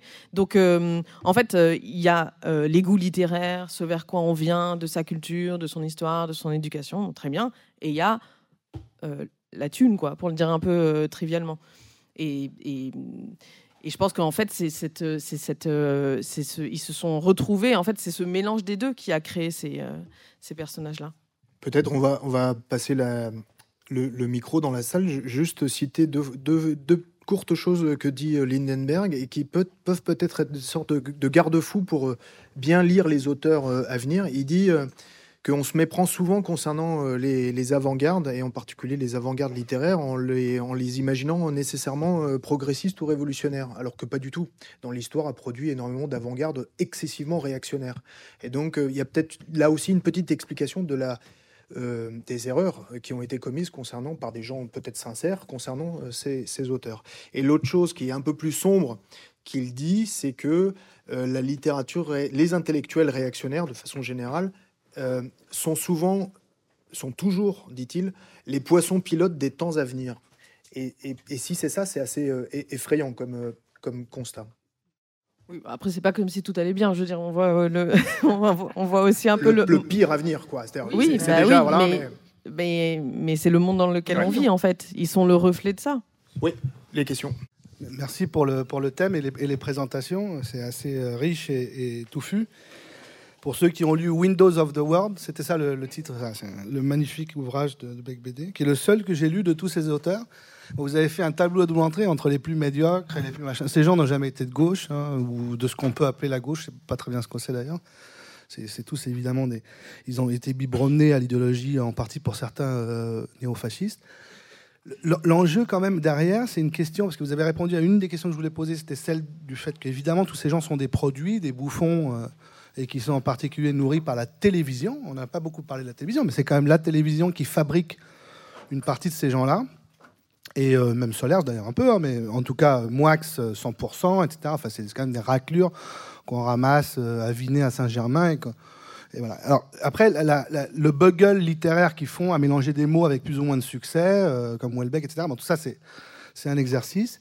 Donc, c'est des gens qui écrivent avec une forme de tête, de, tête. C'est une écriture de tête, en fait, mais il n'y a jamais, évidemment, rien au fond. Et c'est ce qu'on voit très bien chez, le, mec du balcon. Alors, euh, juste ma question est est-ce que ces gens sont réellement lus? Parce que ils sont devenus des produits, ils sont très bien vendus, ça vous en avez parlé. Mais à chaque fois, j'ai aperçu ce genre d'ouvrage chez les gens que je connais. J'ai posé la question et je pense que vous les avez plus lus que l'immense majorité des gens. Je veux dire par là que je pense que ces produits littéraires, notamment ces petits euh, bouquins là, qui, ont, qui, sont écrits juste quand voilà, le 12 septembre il a commencé, il s'est mis sur sa machine, sont des trucs qui circulent de bibliothèque en bibliothèque, de machin, de trucs, de librairie en librairie, qui se repassent peut-être, etc., mais qui sont grosso modo, je pense, pour la plupart pas ouverts et, en particulier ceux qu'on qu'on encense, euh, Welbeck. Il faut poser la question aux gens, t'as lu Welbeck? Alors c'est quoi Welbeck? Alors les mecs, tu leur dis, mais il paraît qu'il parle de mosquée, alors les, les, pines des noirs, je ne sais quoi. Et les gens, grosso modo, disent, j'ai jamais vu ça, parce que grosso modo, tu ne l'as pas lu, tu l'as dans ta bibliothèque, parce que ça fait bien, dans ton univers de merde, d'avoir ces bouquins dans ta bibliothèque. Et Moix, typiquement, qui est une espèce d'abomination, c'est un mec, il faut vraiment... Enfin voilà, hein, on voit que ces bouquins, je pense, sont très peu lus, mais ils sont vendus. Et donc ma question est là, est-ce qu'on a un moyen de savoir si ces bouquins sont concrètement lus par quelqu'un ou s'ils circulent comme une espèce de produit et, qui, a un rôle et une place que vous avez très bien décrit, hein, ça, effectivement, et qui est très importante puisqu'elle elle prédit une dégringolade, non pas intellectuelle, non pas un effondrement, etc., mais grosso modo, vers des, formes politiques euh, euh, qui, sont là, puisque c'est les bouffons des, des, gens qui sont derrière. Mais je pense qu'une partie ne sont vraiment pas lus. Quoi. Alors, euh, bah, on peut évidemment pas répondre à cette question. Enfin, ou alors faudrait aller taper chez tous les gens. Pourquoi pas mais bon, on n'a pas le temps. de toute façon. mais par contre, je pense que hum, je pense que ce que vous dites est vrai, mais dans un certain milieu. C'est-à-dire que comme c'est des personnes, par exemple, si, si, on se décale de Paris, et de, nos milieux déjà politisés, euh, euh, déjà renseignés, informés, etc. Euh, on part deux secondes et on va, par exemple, chez moi, en Corse. les gens, bah, en règle générale, ils mettent un peu la télé. Il y a une librairie à tout casser à 10 km. Qu'est-ce qu'ils voient? Il voit euh, bah, le samedi soir, ils sont devant Thierry Ardisson et il voit que Thierry Ardisson, bah, il a invité euh, Yann Moix qui fait trois blagues et tout, euh, et, qui il lui dit bah, c'est ça le bouquin à lire en ce moment et tout. Il va aller à la librairie à 10 km. Il va regarder, il va dire ah, c'est ça que j'ai lu. Il va pas l'acheter pour faire genre. Il va l'acheter parce que en fait, c'est le seul bouquin dont il a entendu parler depuis 10 jours. Il va l'acheter et il va le lire. Oui, mais c'est là où il y a un problème. C'est que du coup, il va le lire et ça va infuser donc en fait, c'est là où en fait on, bascule dans un truc idéologique, c'est-à-dire que cette littérature a une responsabilité et, et, avec, elle, l'espace médiatique qui la promeut a une responsabilité politique. C'est pour ça que quand on, parle souvent, c'est assez intéressant, on parle souvent, même journalistiquement, on parle souvent des médias. mais quand on parle des médias, on parle de la télévision. Vincent Bolloré, le JDD, le machin et tout. On parle jamais de l'édition, qui est un média à part entière et qui, infuse de telle façon que Bolloré l'a très bien compris, puisque maintenant il se met à racheter des librairies. Donc euh, en fait, y a, y a c'est un, un, média hyper porteur. Et je pense que de dire on lit pas ces livres, mais on les a juste pour faire beau dans la bibliothèque ou pour euh, passer un message à ses invités, je pense que c'est déjà, euh, c'est vrai, mais c'est déjà un milieu. Vous voyez ce que je veux dire? Si tu prends ce tirage de 300 000 d'une de, ces, de ces merdes là, grosso modo, euh, si, on prend 50% de lecteurs et 50% de circulatoires, là, ça finit en brocante, hein, parce que Solaire, c'est un, un, grand succès de brocante d'ailleurs. Euh, non, mais c'est vrai, allez-y, faites l'exercice, je l'ai fait. Donc, basiquement, euh, si, on, pas si, on, prend 25% de lecteurs ou 30% de lecteurs, ça fait pas beaucoup de monde. Après, l'influence politique, etc., c'est un autre sujet. Hein. D'autres questions? Oui, non, je voulais juste. Enfin, si, c'est une question. Quand vous dites euh, ils veulent être reconnus par la classe dominante, mais est-ce que c'est pas ils doivent être ils font leur remerciement, c'est-à-dire que quelque part ils ont été publiés, encensés, enfin aidés, et puis maintenant ils font leur petit job, ils infusent les idées de cette classe qui les a aidés à être ce qu'ils sont. Euh, je pense que en fait, je, pensais notamment à Renaud Camus dans un autre genre parce que quand même c'est voilà. Ouais, ouais. Euh, ouais, je pense qu'en fait, ils font partie. Je sais pas exactement. Je pense qu'en fait, bon, voilà, les individus euh, euh, sont ce qu'ils sont. beaucoup s'imaginent totalement libres, y compris du pouvoir économique. je pense qu'il faut jamais négliger ça. En fait, c'est que vraiment, il y a ces gens-là ont vraiment le sentiment pense à un Moix, voilà, lui, il dit voilà, je suis, je suis libre, quoi, voilà. Mais simplement, il faut que je vive. Alors, ben, quand je, je, me finance moi-même en allant faire des chroniques sur Europe 1. Bon, peu importe. Euh, donc, à la limite, peu importe ça, d'une certaine façon. Moi, ce qui m'intéresse, c'est, enfin, c'est pas pour dire que votre question n'est pas intéressante, loin de là. Mais ce que je veux dire, c'est que, en fait, ils sont dans le, ils sont dans cette logique-là parce qu'ils sont, ils sont cette classe en quelque sorte et que bah, ils reflètent cette classe, ils, la vivent. Enfin, ils reflètent au sens où pas, ils sont pas. C'est pas un miroir passif, ils en font partie. Ils, sont une partie de cette classe.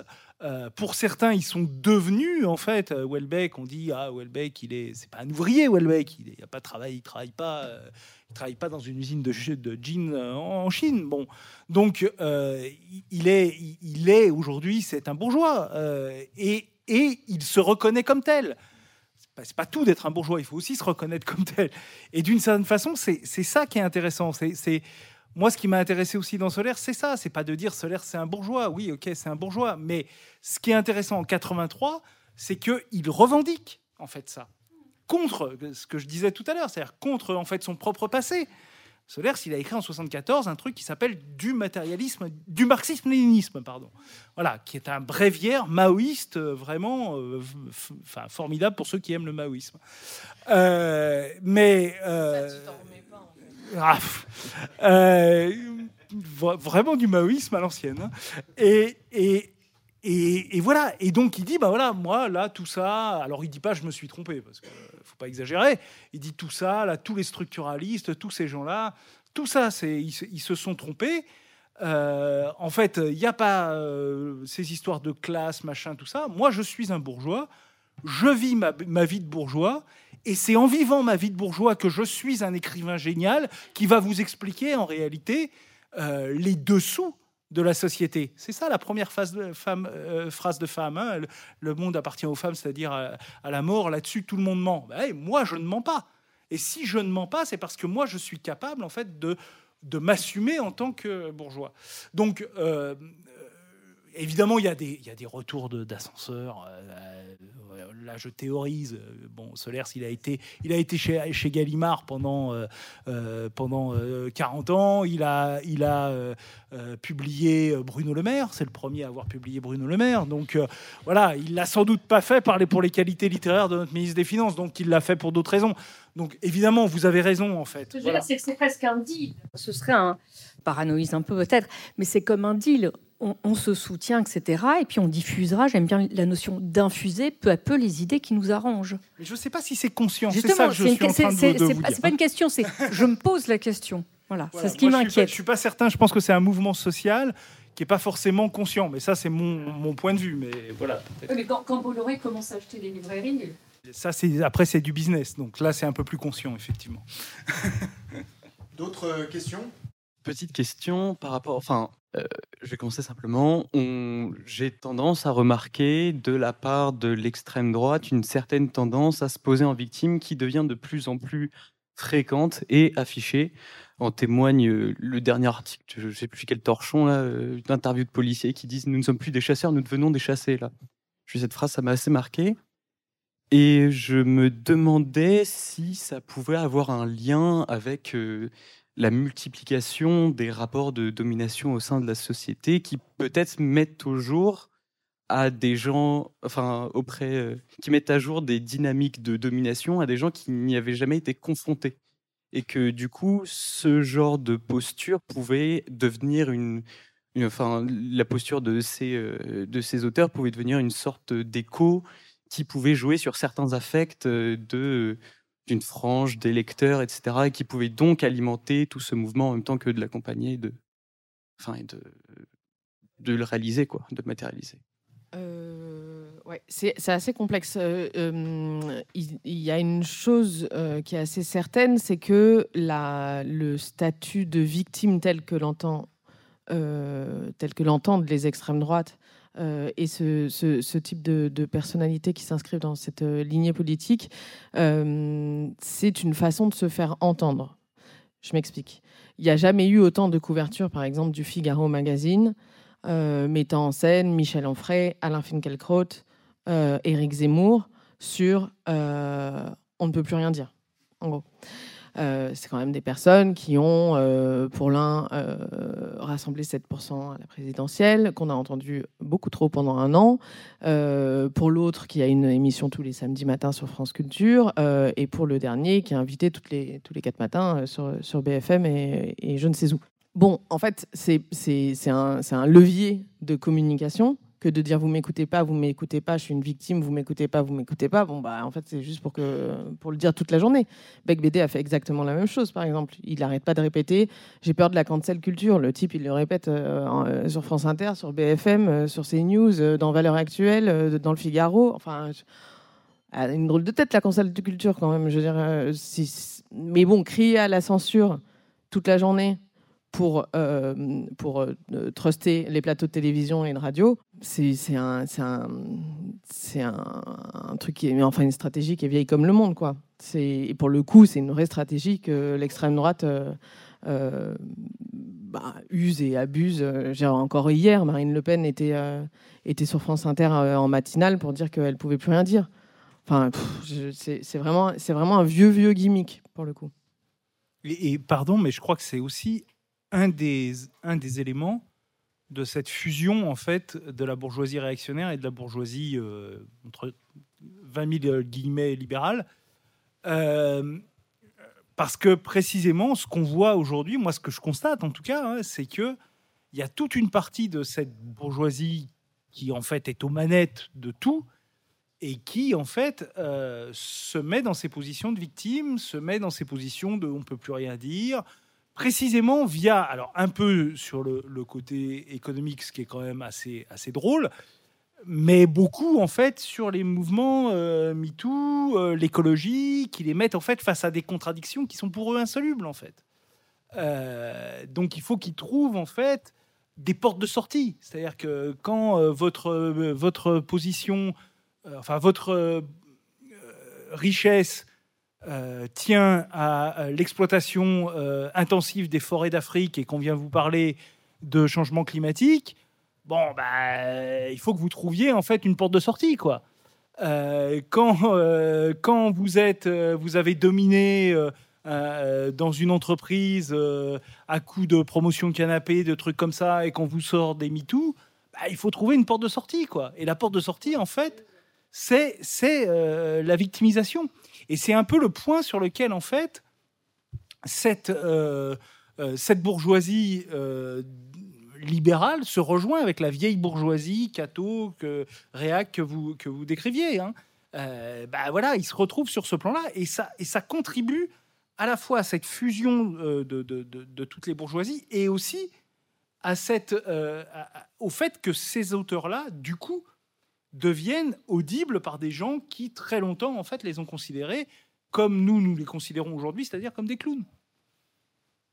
Euh, mais la question que je me posais porte plus précisément sur en fait l'intensification de ce phénomène qui a l'air de plus en enfin j'ai l'impression en tout cas et ça peut être totalement biaisé mais qui devient quelque chose de plus en plus structurel en fait euh, dans euh, le discours de droite en général à partir d'un endroit où ça a toujours été le cas. je pense que ça a toujours été le cas. Le problème, c'est qu'aujourd'hui, on est entouré de toutes parts. Pardon hmm. de le dire comme ça, mais je veux dire, il y a 88 députés euh, Rassemblement national euh, euh, à l'Assemblée. il y a trois sénateurs depuis quelques jours. Il y a des maires partout. Ils sont invités en long, en large et en travers sur toutes les chaînes d'infos. Toute la journée. et, maintenant, le reste de la, classe politique parle tranquillement pendant une campagne présidentielle de grands remplacements, comme si c'était normal. Sarkozy dit bah, pourquoi pas on travaillerait avec les amis d'Éric Zemmour. Enfin, je veux dire, il n'y a plus. En fait, on est dans un tel confusionnisme qu'il n'y a plus du tout de repères euh, on ne sait plus, et, jusqu'à, jusqu'au macronisme, qui dit euh, l'extrême gauche, l'extrême droite, tout ça c'est les extrêmes, c'est la même chose. En fait, les, gens n'ont plus aucun repère. C'est le propre Enfin, pour moi, c'est la responsabilité numéro un de Macron. C'est-à-dire qu'il a tellement joué sur son truc de ni de droite ni de gauche, comme si on provenait tous euh, du, même État. Je veux dire, on n'est pas issus de culture, d'histoire. Enfin, comme si la politique, c'était juste euh, on est né en 2016 et puis bisous, au revoir. Hmm. C'est ça le problème. Donc, je pense qu'en fait, ce truc de victimisation, ça a toujours été le cas. Le problème, c'est que là, c'est partout aujourd'hui il y a tous les jours un mec du Rassemblement national ou de chez Zemmour qui dit bah, je comprends pas. Tous les jours dans une radio qui dit je comprends pas je ne suis jamais invité à la radio. Donc forcément ça fait un effet de sens. Il y a un truc où on se dit bah, euh, bah ils font tout ça. Et de fait ils le font tous parce qu'ils sont tous les jours là. Ce qui s'intensifie c'est le caractère réactionnaire d'une grande partie de la société. Et en fait c'est pour ça qu'on a appelé cette série les écrivains réactionnaires pour en fait bien mettre en place le fait que maintenant, ils sont dans ce mouvement-là. Euh, et que ce mouvement-là est un mouvement d'intensification, effectivement, de, basculement vraiment euh, de, cette bourgeoisie, euh, qui est un basculement historique qui se fait régulièrement dans l'histoire du capitalisme, mais voilà, d'un basculement de la bourgeoisie vers l'extrême droite. Et ces auteurs-là participent de ce basculement. Ce qui d'ailleurs euh, fait que, évidemment, Solers, on peut considérer qu'il est un peu à part, parce que lui, évidemment, en 98, il pouvait prendre la posture de dire Marine Le Pen, euh, Jean-Marie Le Pen, machin, etc. C'était pas pas du tout la même, euh, la même disposition qu'aujourd'hui. C'est-à-dire qu'effectivement, à ce moment-là, la bourgeoisie libérale pouvait regarder les, fascistes avec un peu de, avec un peu de dégoût. Voilà, aujourd'hui, euh, regardez ce qui s'est passé à plusieurs reprises sur le mouvement, sur le mouvement des retraites, etc. Il s'allie avec eux. Il s'allie de façon, euh, pas électoralement, mais enfin, ils ont une alliance culturelle pour rejeter tout ce qui est à leur gauche comme étant euh, sorti de l'arc républicain. Voilà, hein, du SOPT, il dit bah, Marine Le Pen, elle, elle, est plus républicaine que les horribles députés d'extrême gauche, machin. Bon. Donc, c'est ça, c'est ça la différence. C'est pour ça que, en fait, euh, ces écrivains-là, en fait, ont vraiment basculé dans, dans ce qu'on peut appeler aujourd'hui la réaction, mais qui est un mouvement plus large et qui s'intensifie. Merci. Euh, en fait, justement, ça pour la réaction. En fait, euh, moi, je suis en train de penser à, Sylvain Tesson euh, dans Les forêts de Sibérie. Il a une liste de lecture, et dans sa liste de lecture, il y a ça aussi, mais en fait, dans sa liste de lecture qu'il prend avec lui, donc il y a Montaigne, les essais, etc. Il y a plein de, classiques. Et puis aussi, il y a deux grands classiques du, fascisme, dire contemporain, c'est-à-dire Ernst Jünger et Ernst von Salomon. Bon, en fait, c'est peu connu en général. Donc, en fait, quand on les lit dans la liste, on ne va pas forcément à quoi ça fait allusion. Quand on connaît un peu la, la, place qu'ils ont dans la littérature, on va dire d'extrême droite c'est sûr que ça prend une autre dimension tout de suite. Et par contre, ma, question, c'est en fait surtout au, début de, votre intervention. Vous avez fait euh, une référence du coup, un peu marxiste à, à Thermidor, la réaction, etc., euh, en fait, en appliquant un mouvement littéraire. Et j'étais en train de me demander, du coup, euh, parce qu'en fait, une réaction, ça fait une révolution. Et donc, en fait, je à quelle révolution en fait, littéraire on aurait pu faire allusion? Puisque si Welbeck, moi, etc., sont donc des réactionnaires ou des thermidoriens, Je ne vois pas du tout à quelle révolution littéraire ils auraient pu en fait participer ou appartenir. Et euh, par contre, je pensais à une autre révolution qui eu lieu beaucoup plus tôt, en, celle à la vraie, c'est 1789. Il y a toute une vague d'écrivains du 19e siècle qui sont de fifi réactionnaires, notamment Balzac, euh, pour pas le citer, qui par contre écrit des œuvres tout à fait géniales. Donc en fait, est-ce qu'il y a simplement en effet d'être une question de déclassement? La France est une grande puissance au Xe siècle, donc on produit des grands écrivains réactionnaires, y compris Céline. Et euh, au XXe siècle, XXIe siècle, peut-être que la France, qui est une puissance de troisième ordre, quatrième ordre, ne peut que produire des écrivains, on va dire, réactionnaires de moindre intérêt. Euh, merci pour votre question, elle est, elle est, très intéressante. Et euh, je pense que, effectivement, quand je parlais de cette réaction thermidorienne, je parlais plus précisément en fait de Solers et, de, et de 83. mais sachant que, encore une fois, l'a, on l'a dit, il y a un lien en fait euh, très fort entre le, le, Solers post-83, parce que c'est toujours celui-là qui est cité, hein, il cite jamais le, traité de marxisme-léninisme de Solers, euh, ni même d'ailleurs ses, écrits euh, un peu ésotériques de, de, sa période maoïste. C'est toujours, qui sont pas d'ailleurs totalement inintéressants, mais c'est pas ça qu'il cite, enfin, c'est toujours les, les, les, romans après femme. donc ils s'inscrivent dans cette, dans cette réaction-là. Alors effectivement, eux, ils n'ont pas ce caractère révolutionnaire, mais il faut bien comprendre qu'en 82, quand Solers écrit euh, Femme, ça apparaît comme un livre révolutionnaire sur le fond, parce qu'il prend le contre-pied euh, de euh, la gauche de l'époque, et sur la forme, parce que c'est écrit à la, c'est écrit à la Céline, qu'il a abandonné en fait sa forme hermétique, qui était la forme de l'avant-garde structuraliste des années 70 et qui revient en fait a une forme de récit, mais sous une forme particulière qui est celle des trois petits points, machin. Donc il y a quelque chose qui, apparaît comme quelque chose de nouveau. Euh, donc quand même, ça colle plutôt bien. Je ne veux pas défendre absolument mon idée, mais je trouve que là, du coup, ça colle plutôt bien. Euh, la, deuxième partie de votre question, qui me semble encore plus intéressante que la première, c'est celle évidemment de la. Est-ce qu'il y a des bons auteurs réactionnaires qui méritent d'être lus et qui, en fait, ne sont pas des carburants euh, pour, euh, uniquement pour la réaction. Euh, vous avez cité Balzac, moi pour moi c'est vraiment l'exemple même. C'est-à-dire effectivement, ceux qui ont le mieux et le plus lu Balzac, ce sont les marxistes. C'est Lukács, Marx adorait Balzac, bon bref. Donc c'est effectivement quelque chose... Mais vous voyez bien la différence, c'est là où on retrouve quand même la forme. Euh, Balzac, évidemment, il parle aussi de lui, il se met aussi en scène, mais il utilise sa vie comme un. C'est normal, hein, tout écrivain utilise sa vie pour écrire. Euh, ça fait partie de la matière première. Mais il construit un monde, en fait. Il construit un monde, un monde qui est le reflet du sien, etc. Je veux dire, Solers, il fait quoi? Enfin, Je parle que de Solers, les autres c'est encore pire. Donc euh, voilà, je vais parler de celui que je peux considérer littérairement comme peut-être celui qui est un petit peu au-dessus. Qu'est-ce qu'il fait? Il raconte ses voyages, euh, machin, euh, euh, ses rencontres, ses désirs, ses histoires de cul, ses trucs, c'est, c'est, c'est. Je c'est lui. Il parle de lui. et, d'une certaine façon, moi, c'est pour ça aussi que, que j'ai fait ce papier. c'est intéressant comme document. C'est-à-dire que effectivement, Philippe Solers étant le Bernard Tapie de la littérature, comme ça peut être intéressant de regarder quelle était la fonction de Bernard Tapie dans les années 80, dans la France des années 80 euh, et dans le basculement machin, ça peut être intéressant de lire Solers dans cette optique-là. Mais littérairement, honnêtement, euh, enfin voilà, après c'est une question de goût, on est d'accord, machin, bon voilà, mais je veux dire, c'est c'est un attrape-gogo, quoi. Je veux dire, c'est un truc, c'est une collection de. Je sais, puisque ça m'a attrapé. Je veux dire, non mais voilà, quand moi j'étais ado, ça m'a attrapé. Pourquoi? Parce que vous avez des citations à tous les, tous les quarts d'heure, euh, euh, vous avez de la confiture euh, partout. Enfin, je veux dire, Balzac, c'est pas ça. Balzac, il, je veux dire, il, construit un truc autour de la société, voilà. Et pourtant, il est, lui, pour le coup, c'est un réactionnaire ouvert. Donc, donc effectivement, il y a quelque chose qui est euh, différent là parce que, et vous avez peut-être raison, alors est-ce que c'est le déclassement de la France? Peut-être. Est-ce que c'est un mouvement historique, c'est-à-dire que Balzac qui raconte la naissance du capitalisme euh, dans euh, la France, il la raconte de façon critique, d'un point de vue de droite, mais qui du coup peut être peut aussi nourrir des réflexions de gauche, voilà. Bon, bah, Solaire, s'il accompagne, il accompagne en fait le mouvement de la contre-révolution néolibérale. Donc, euh, comme le néolibéralisme, c'est quand même pas un mouvement euh, intellectuellement d'une grande puissance, il faut quand même dire ce qu'il est. bah, il a la, je dirais, il a la littérature qui mérite, quoi. Voilà. Je veux dire, d'une certaine façon, le capitalisme du 19e siècle, qui est pas.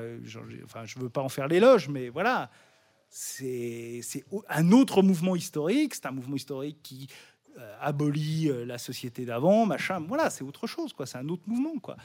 Là, on, voilà, c'est le néolibéralisme, quoi. C'est le néolibéralisme en, littérature. Et franchement, c'est pas terrible. Mais euh, moi, qui fais de l'économie, les bouquins phares du néolibéralisme, c'est quand même pas terrible. Donc, donc voilà, je veux dire, je réponds pas totalement à votre question, mais c'est en tout cas une question qu'il faudrait, qu'il faudrait sans doute creuser. Écoutez, à moins que l'un ou l'une d'entre vous se roule par terre pour une euh, dernière question, euh, je vais vous proposer qu'on en reste là. Peut-être, euh, malgré tout, c'est moi qui me roule par terre avec une question ouverte, hein, peut-être à répondre en, buvant un coup tout à l'heure, qui est, je me, suis souvent demandé quels pouvaient être les facteurs qui pourraient favoriser l'émergence d'une littérature d'émancipation, d'une littérature euh, révolutionnaire. Quand je dis favoriser l'émergence, ce n'est pas l'écriture, parce que des choses s'écrivent, mais c'est la publication et la promotion de textes et de livres à caractère émancipateur et révolutionnaire. Mais enfin, ça, ça nous amènera, je crois, très loin, très, très loin au comptoir, ouais, tout à l'heure au comptoir. Et euh, je finis, bien sûr, euh, en vous remerciant vraiment d'avoir été là en euh, remerciant à nouveau le, TDTF. On organisera sans doute d'autres rencontres. Donc, euh, euh, comme on n'a pas une adresse on est comment dire inorganisée. Le mieux c'est de vous abonner à la page du TDTF. Là, vous serez au courant des prochaines des prochains événements si on en fait. Et puis de vous remercier tous pour votre présence ce soir. Merci beaucoup.